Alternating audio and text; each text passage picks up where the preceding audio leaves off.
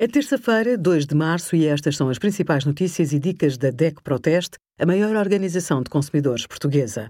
Hoje, em DECO.proteste.pt, sugerimos como evitar dívidas ao fisco, apoios aos trabalhadores independentes durante a pandemia e a revista Proteste é a publicação mais lida em Portugal.